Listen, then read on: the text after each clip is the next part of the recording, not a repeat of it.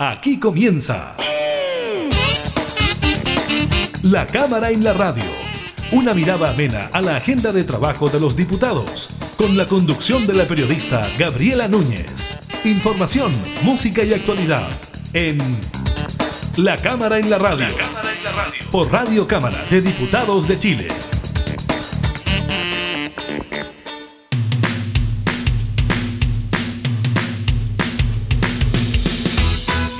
¿Qué tal? ¿Cómo están? Bienvenidas, bienvenidos a un nuevo programa de la Cámara en la Radio. Estamos junto a ustedes para entregarles información legislativa, temas de actualidad. Estaremos pendientes, como siempre, de lo que ocurre con el informe del Ministerio de Salud en cuanto a los casos de coronavirus que nuevamente superaron la barrera de los 4.000 nuevos contagiados.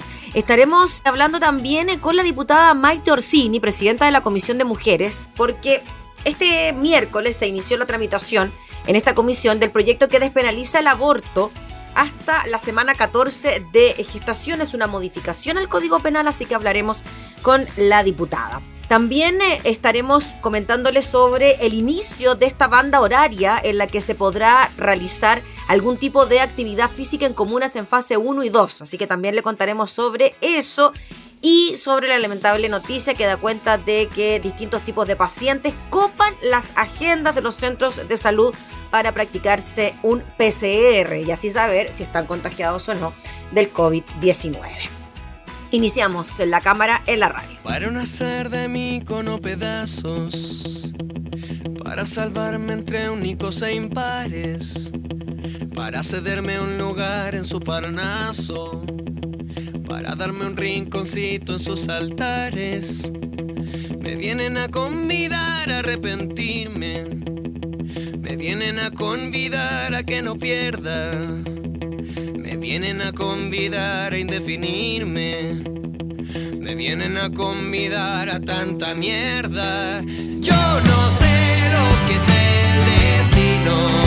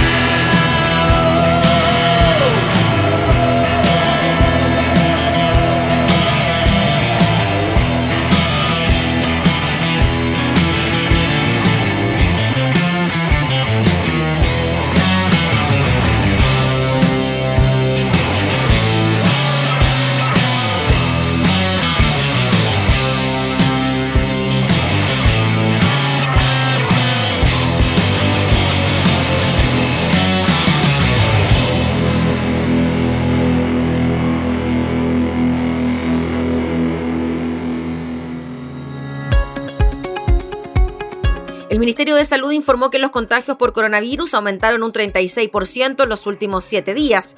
A la vez, detalló que las regiones con más aumentos son Atacama, con 111%, Arica, con un 92% y los lagos, con un 68%. El ISP, en tanto, detalló que se han registrado 18 casos de la variante británica todos ellos, eso sí, trazados por la autoridad. Respecto a las cifras diarias, en la última jornada se registraron 4.177 casos nuevos, superando nuevamente la barrera de los 4.000 contagios por día, llegando a 24.800 casos que se encuentran en la etapa activa del virus. Se realizaron 54.116 exámenes PCR con una positividad nacional del 7,7% y en la región metropolitana de un 4%. Además, según las cifras reportadas por el DEIS en las últimas 24 horas, se informaron 90 fallecidos, totalizando 17.294 personas muertas desde que se inició la pandemia en nuestro país. Otra cifra preocupante es la cantidad de hospitalizados en unidades de cuidados intensivos, número que llegó a los 1.000. 806 de ellos con ventilación mecánica y 56 en estado crítico. En tanto, actualmente hay 162 camas críticas disponibles.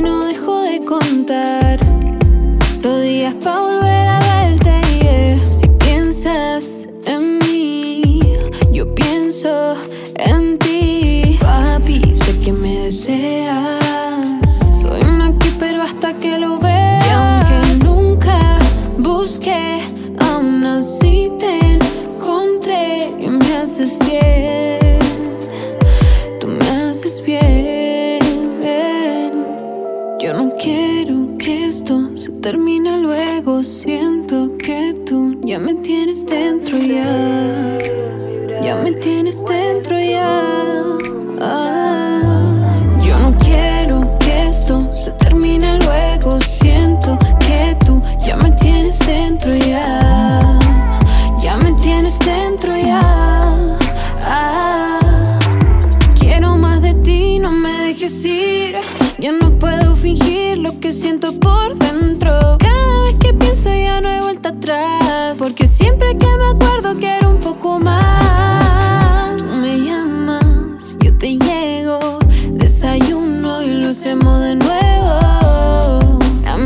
La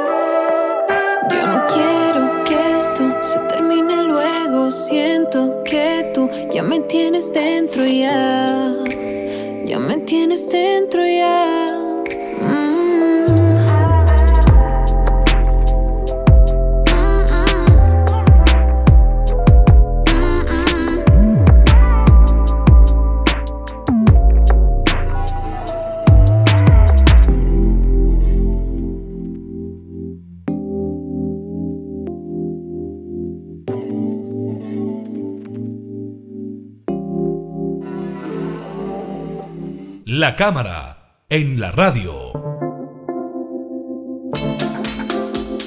Esta semana, la Comisión de Mujeres y Equidad de Género comenzó la tramitación de un proyecto de ley iniciado en mociones de parlamentarias de la oposición que despenaliza el aborto, la interrupción del embarazo hasta la semana 14 de gestación. Es una modificación al Código Penal. Vamos a hablar de este tema con la presidenta de la Comisión de Mujeres y una de las autoras de este proyecto, la diputada Maite Orsini. ¿Cómo está, diputada? Muchas gracias por recibirnos. Hola, Monse. Gracias a ti. Muchas gracias por la invitación. Sí, Gabriela, la Monse la contactó, diputada no se preocupe. Gabriela. Diputada, ¿qué tan importante para usted como presidenta de la comisión, como también una de las impulsoras de este proyecto, es que finalmente la comisión de mujeres lo tramite? Sí, sin duda es algo relevante. El crear una comisión de mujeres y equidad de género eh, no fue fácil.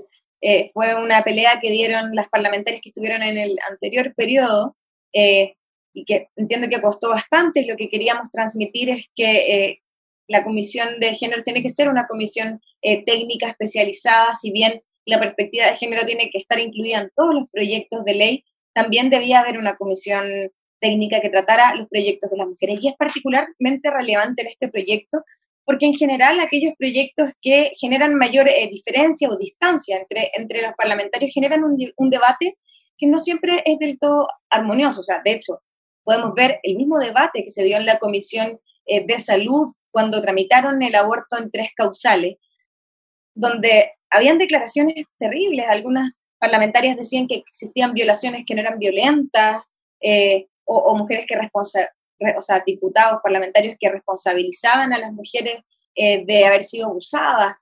Y, yo creo que en esta comisión que está integrada únicamente por mujeres, podemos dar un ejemplo eh, de que los liderazgos femeninos podemos dar las discusiones en un ambiente fraterno, poniendo las ideas por delante, sin descalificaciones. Eh, y, esa es mi, esperanza. Yo realmente creo que, podemos dar un ejemplo en esta comisión de cómo hacer una tramitación eh, a la altura de las circunstancias. Y fue lo que pudimos ver en la comisión, ¿no? Este día miércoles cuando se reunieron por primera vez y recibieron las exposiciones de organizaciones que habían impulsado esta iniciativa, como la Mesa eh, por el Aborto o la Fundación Humanas.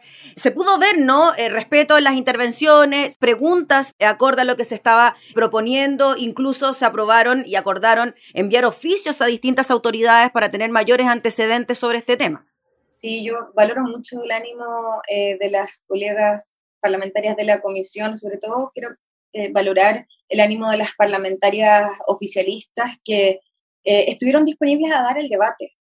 Eh, acá uno a veces se encuentra con, con parlamentarios o, o, incluso con el Ejecutivo, que cuando uno quiere instalar ciertos temas o dar ciertas discusiones, antes de dar la discusión ya te dicen, no, no, no, no, y ellas podrían haber generado algún tipo de, de, de reclamo o de molestia, pero no, no, no lo hicieron, dijeron, están disponibles a dar el debate, manifestaron eh, desde ya sus posturas y sus opiniones, pero no se cierran eh, a, conversar, como dice, eh, acordamos unánimemente solicitar varios oficios a distintas instituciones para poder enriquecer la discusión en función de los datos y la información que se tiene. Así que yo valoro mucho el ánimo de esta comisión. Acordamos también para, para contar un poquito en que mm. Yo sé que este proyecto es más bien de parlamentarias de oposición y yo hablé con las parlamentarias del oficialismo, les conté que iba a poner en tabla este proyecto eh, y les dije que quería compensar el equilibrio de la comisión eh, poniendo en tabla otros proyectos que fueran de su interés.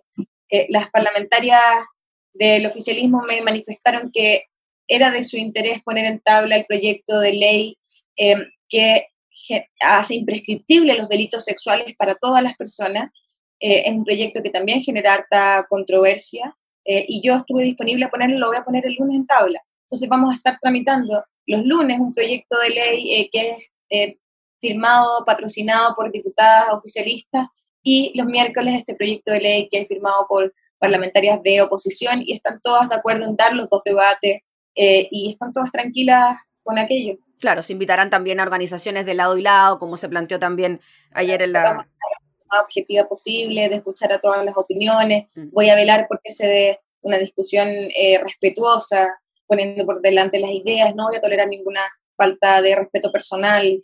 Como lamentablemente ocurre mucho en otras comisiones. Mm.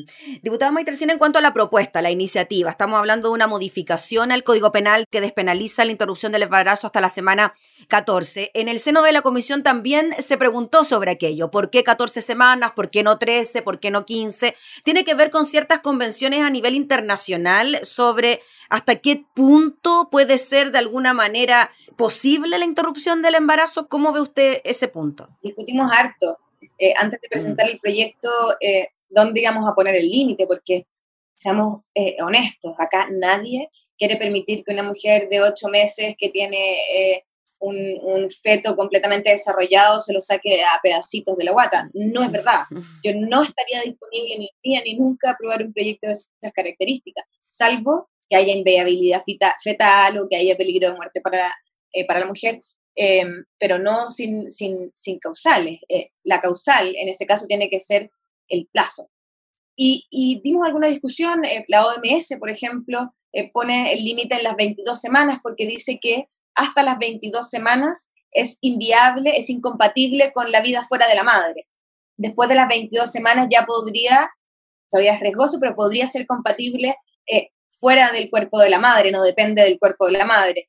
Eh, pero la legislación comparada eh, nos muestra que en la mayoría de los países hay un consenso internacional en la legislación comparada en que eh, las 14 semanas sería un plazo adecuado. Entonces, pusimos ese plazo porque em, es coherente además con el, con el proyecto de, aborto en tres causales, que también establece las, las 14 semanas en cuando es la violación. Mm. En la causal de violación también establece ese límite.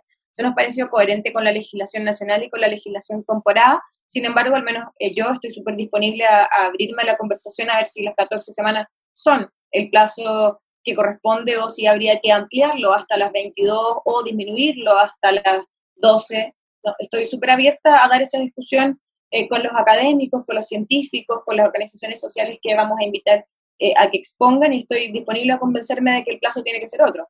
No me voy a convencer de que las mujeres tienen que ir a la cárcel por decidir no ser madre, pero sí me puedo convencer eh, de mover las semanas hacia un lado o hacia el otro un poquito. Eso es lo que se debe poner en, sobre la mesa, ¿no, diputado Orsini? De que lo que ocurre hoy por hoy con las legislaciones de que una mujer que se expone a un aborto o una interrupción del embarazo corre ese riesgo, ¿no? De ir a prisión porque es un delito.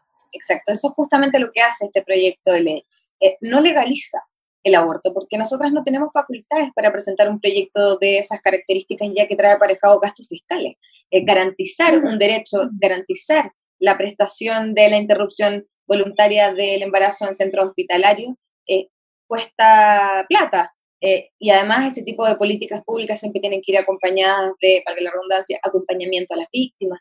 Por tanto, no, no podemos presentar un proyecto de esas características las parlamentarias, solo lo puede hacer un gobierno progresista. Espero que Em, algún día sí sea, pero mientras, mientras tanto, lo que queremos evitar es que eh, mujeres vayan a la cárcel por tomar la decisión de interrumpir su embarazo las 14 semanas. Diputada, cuando se da el argumento de que con este proyecto se sobrepone el derecho de la mujer por sobre el derecho de la vida que está por nacer, ¿cómo se puede responder a ese argumento? Yo creo que ese es un argumento moral y religioso.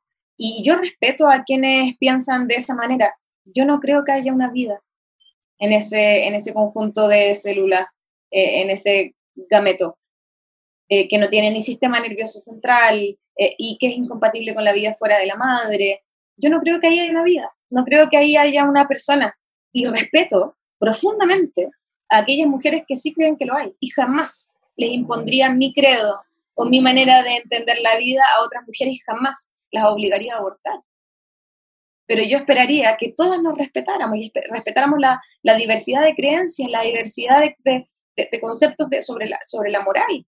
Y, y, como nosotras no queremos obligarlas a ellas a practicarse aborto, eh, que ellas nos permitan a nosotras decidir en función de lo que nosotros creemos que es correcto. No me parece que, se, que, sea válido poner ese tipo de argumentos eh, morales o religiosos sobre la mesa para, para establecer una legislación que nos va a regir a todas. Y cuando se dice, diputada, que prácticamente se habla de mitos y por eso el oficio de gendarmería, para saber efectivamente cuántas mujeres están presas por abortar, se habla de un mito de que las mujeres tengan que pasar por eso a la hora de tomar una decisión, entendemos, sabemos, tan dolorosa como esta. Sí, pedimos, claro, justamente para, para, tener más información, uno de los problemas que hay con que no, el aborto no sea legal, pero ocurra, porque sabemos que ocurre, es que las cifras son negras. No sabemos cuántas mujeres se enfrentan a esa situación. Y por tanto, no podemos generar políticas públicas para enfrentar una realidad que ocurre y que no podemos esconder debajo de la alfombra, porque ocurre. Porque las mujeres se practican abortos en Chile y esas mujeres están desprotegidas y necesitamos generar políticas públicas, primero para que las mujeres, a nadie le gusta practicarse un aborto. Eso no es verdad, una caricatura es una decisión tremendamente difícil y dolorosa. Y necesitamos generar políticas públicas para acompañar a esas mujeres, no esconder la problemática, porque las mujeres no van a dejar de abortar. Diputada, se hablaba también del aborto en tres causales y se decía que la causal de violación muchas veces se transformaba en un aborto clandestino, precisamente por la discriminación a la que suelen someterse las mujeres cuando van a un recinto de salud y dicen, ¿saben qué? Me quiero practicar un aborto por una violación, etcétera. No sé cómo será el procedimiento. ¿Usted cree que eso finalmente ocurre? ¿Que las mujeres prefieren hacerlo de forma oculta en vez de ir a un recinto de salud y hacer las denuncias correspondientes? Creo que hay un, un poquito de sesgo de clase. Creo que aquellas mujeres que tienen la oportunidad de, por ejemplo, salir del país y practicarse un aborto en un país en el que el aborto es legal, o aquellas que pueden acceder a comprar el misotrol, que es un fármaco caro, eh, y que pueden comprarlo y que tienen que las acompañen en casa. Pero que sigue siendo ilegal, ¿no? Eh, que sigue siendo ilegal. Es ilegal, es ilegal, pero el fármaco lo venden, mm. es, se puede adquirir y las mujeres que pueden pagarlo lo compran y las que no, entonces aquellas mujeres violadas, entremos a esa causal, eh, que pueden eh, hacerlo por fuera de la institucionalidad sin tener que someterse a que te juzguen, a que el médico te diga, no, yo soy objetor de conciencia, eh, de que la verdad es que yo puedo entender a aquellas mujeres que prefieran, siempre que puedan, porque ese es el problema, no todos pueden, comprar el fármaco y hacerlo en la casa. Entiendo que tomen esa decisión. No lo comparto, yo esperaría que como Estado pudiésemos garantizar realmente un acceso eh, seguro, eh, cuidadoso y protegido a aquellas mujeres que toman esa decisión, sobre todo cuando han pasado por una situación tan difícil como es ser víctima de una violación. Pero sé que no es así. ¿Usted cree que también hay un mal seguimiento de la ley de aborto en tres causales, considerando que quizás esta causal de violación es la que menos se utiliza y finalmente termina convirtiéndose en un aborto clandestino? Hay un diagnóstico por parte de, de organizaciones feministas, de la Mesa por el Aborto, de la Red Chilena contra la Violencia, que señala que el proceso de acompañamiento a las mujeres que deciden tomar la decisión de interrumpir su embarazo por tres causales es muy, muy, muy malo. Entonces, ¿qué es lo que pasa? Es lo que pasa cuando se aprueban leyes eh, bajo el alero de un gobierno progresista y luego le toca a, a otro gobierno que piensa distinto implementar esas leyes en las que no creen. Es un poquito parecido a lo que, a lo que ocurrió con, con la desmunicipalización que le hicimos una acusación constitucional a la ministra Cubillos porque en el fondo ya no creen, no cree en la educación pública. Y como no cree, no quiere que funcione. Entonces la deja fracasar. yo creo que es bastante similar lo que pasa acá con, con, el, con el aborto en tres causales. Nosotros sabemos que el, el gobierno no cree, no le gusta. Entonces no, no, le, no pone esfuerzos y pareciera, pareciera ser que quieren que, que fracase la política pública. Parece que solo quieren poner trabas a las mujeres para que accedan a este derecho que, eh, a, la que, a lo que accedieron de manera democrática. Eh, entonces, sí, efectivamente el diagnóstico que hay de las organizaciones es que eh, la implementación del aborto en tres causales ha sido muy deficiente por parte de este gobierno. Diputada, en cuanto a lo que se viene de ahora en adelante, principalmente con el apoyo que pueda tener esta iniciativa, tanto al interior de la comisión como también en la sala de la Cámara. ¿Cómo cree usted que están los ánimos para aprobar una iniciativa de estas características, considerando que desde el oficialismo al parecer hay una postura común sobre este tema y ya hemos sabido de algunos parlamentarios de la oposición que también han manifestado estar en contra de este proyecto? Quizás adelantándonos, la convención constituyente pueda servir en algo para cambiar la normativa en esta materia si es que no se logran los votos para este proyecto en particular? Mira, voy a dar dos ejemplos. Eh, yo fui parte de las movilizaciones del 2011 y entré, entré en política. Y me acuerdo cuando marchábamos que nos decían, es imposible, en Chile nunca va a haber gratuidad en la educación superior. No, Chile, no, no estamos preparados para eso, no lo van a lograr, no va a ocurrir. Y hoy día tenemos gratuidad hasta casi hasta el 70%.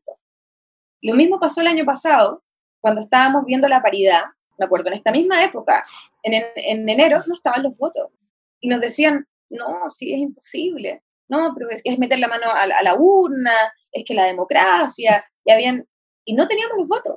¿Y qué pasó? En, en ambos casos se generó una presión social tan grande, tan grande, un acuerdo tan transversal entre académicos, sociedad civil, eh, parlamentarios, parlamentarias, que llegó un momento en que la olla de presión no permitió a muchos parlamentarios poder decir públicamente, sabes que yo estoy en contra de esto, yo estoy en contra, ya no, en marzo del 2020 era insostenible decir públicamente que no, creí, que no, se, que no se creía en la paridad, era insostenible. Mm. Y yo, yo confío en, en, en las organizaciones feministas, en las mujeres de a pie, las organizadas y las, y las, y las que no. Y yo creo que, que, este es un derecho que se viene pidiendo hace muchos, muchos años. Eh, y yo creo que podría pasar algo, algo similar. Y si es que no, como tú dices, creo que dar la discusión ahora eh, como antesala a la discusión constitucional puede servir de insumo para esa discusión, para que, si es que no podemos hacerlo a través de la ley, para que en la nueva constitución los derechos sexuales y reproductivos y la autonomía de las mujeres sobre su cuerpo quede garantizado en esa constitución. Muy bien, pues diputada May Orsini, le agradecemos enormemente por este contacto para hablar de este tema. Estaremos siguiendo las sesiones de los días miércoles, donde finalmente se va a tramitar esta iniciativa. Así que muchas gracias por su tiempo, que esté muy bien. Gracias a ti, Gabriela, que te vaya bien. Gracias, que tenga buen día. Chao. Era la diputada May Orsini, presidenta de la Comisión de Mujeres y Equidad de Género, hablando entonces sobre este proyecto que despenaliza la interrupción del embarazo hasta la semana 14 de gestación.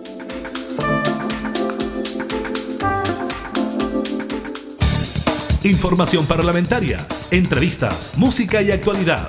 Todo esto y mucho más en La Cámara en la Radio. La Cámara en la Radio. Con la conducción de la periodista Gabriela Núñez.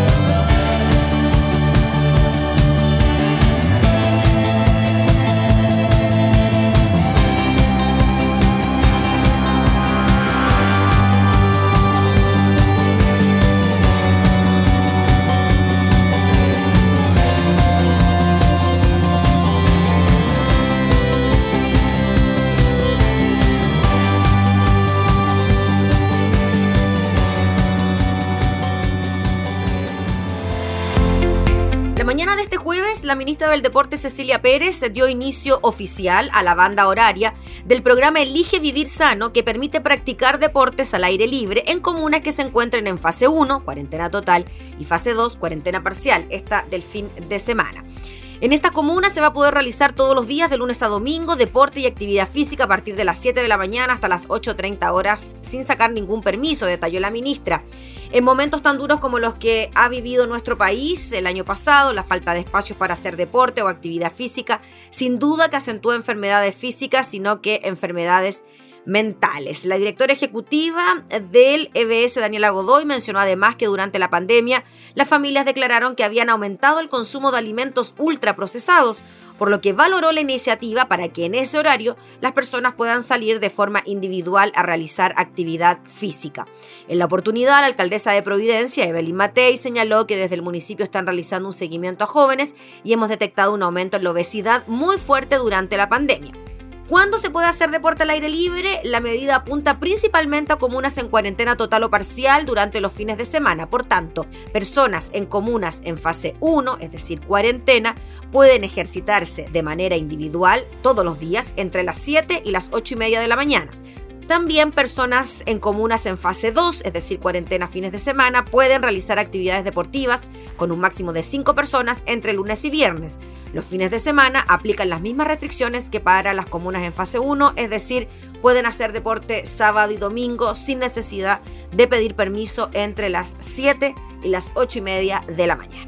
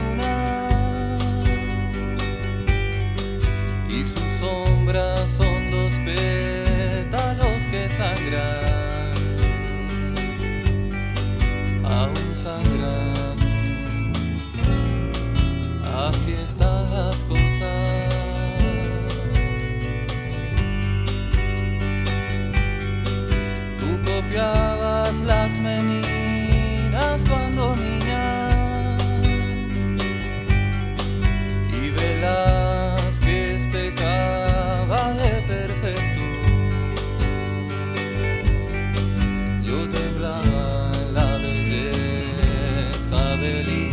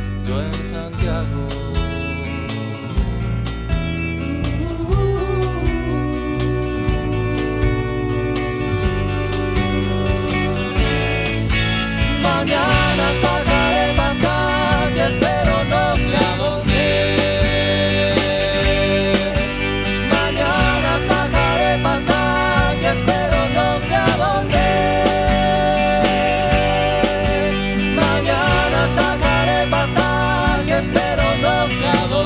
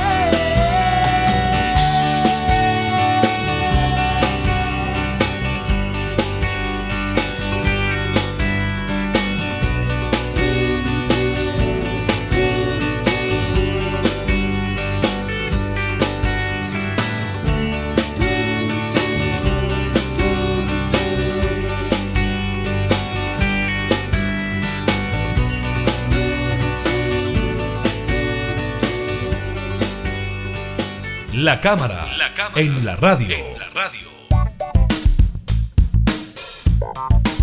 Vamos con información relacionada con el COVID-19. A la par con el alza de los contagios por coronavirus, la demanda de test PCR ha tenido un crecimiento exponencial en la región metropolitana y particularmente en las últimas semanas. Según relatan desde los laboratorios, el examen que pesquisa el COVID-19 se ha expandido no solo entre pacientes con sospecha, sino también como medida de resguardo entre personas que saldrán de vacaciones o que tienen previsto reunirse con familiares.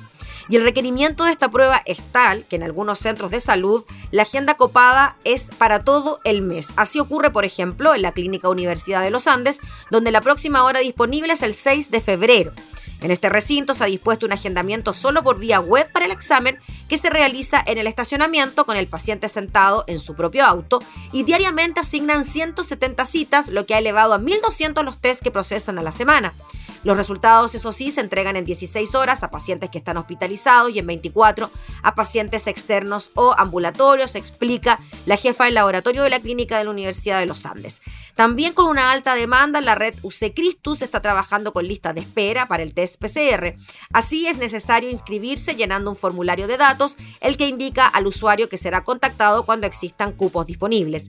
Debido al gran incremento que ha tenido este examen producto del aumento de contagios, estamos trabajando intensamente para que la entrega de resultados sea en menos de 72 horas, señala un comunicado en su página web. Mientras, en un promedio de las últimas cuatro semanas, la clínica alemana está realizando 750 exámenes de PCR al día, considerando sus principales sucursales Vitacura, La Dehesa y Chicureo. Disponen de una línea exclusiva para consultar y agendar el test, aunque la operadora explica que no hay citas disponibles para las próximas semanas. En este recinto, para evitar contagios, tienen dos flujos separados, pacientes asintomáticos y con sintomatología. También cuentan con módulos especiales para pacientes viajeros y sin orden médica. En la red Van Médica, que agrupa las clínicas Santa María, Dávila, Vespucio, Ciudad del Mar, Bio Bio y Vida Íntegra, están procesando 10.000 muestras semanales. Estos centros sí tienen disponibilidad para estos días y han crecido considerablemente. En marzo analizaban 350 muestras diarias y actualmente son 2.000. En Red Salud de la Cámara Chilena de la Construcción, la primera semana de enero realizaron 10.675 exámenes, alcanzando una positividad del 7,39%. Están entregando los resultados del test en un plazo de 24 a 48 horas, el que incluso puede ser tomado a domicilio. Jorge Aldunate, director técnico de laboratorios Red Salud, comentó que el aumento de la demanda se explica principalmente en la preocupación de las personas. hay gente que está consciente del riesgo que significa la infección y busca saber si está contagiada. El aumento se debe a la búsqueda activa a aquellos que están preocupados por no llevar el virus a sus familiares, que son mayores, y a cierto grupo de personas que quieren salir de la duda si están las cosas entonces para tener alguna posibilidad de realizarse un test PCR en el país.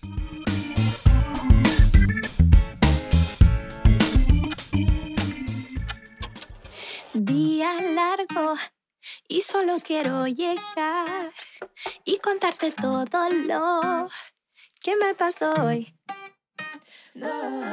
Todo es parte, no soy del mejor humor, pero si me das tu amor, estaré mejor. Aunque llegaré cansada del mal día que tuve hoy. Y los brazos tuyos van a cambiar mi frío por calor.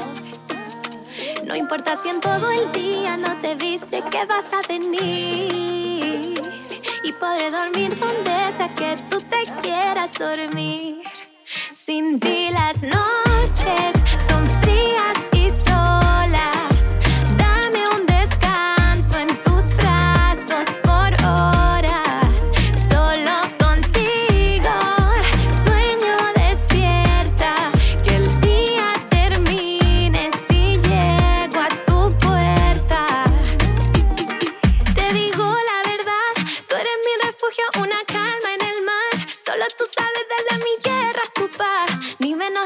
quiero verte todos los días, no te vayas ya.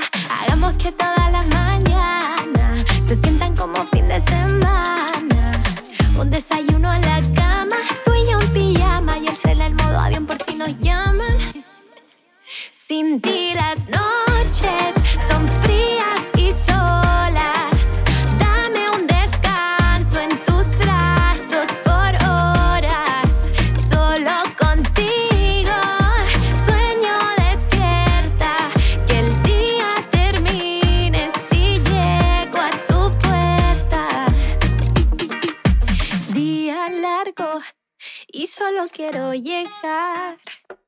contarte todo lo que me pasó hoy.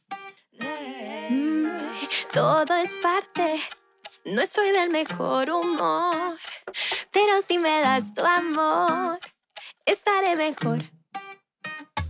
Aunque llegaré cansada del mal día que tuve hoy. Y los brazos tuyos van a cambiar mi frío por calor. No importa si en todo el día no te dice que vas a venir. Y podré dormir donde sea que tú te quieras dormir. Sin ti las noches son frías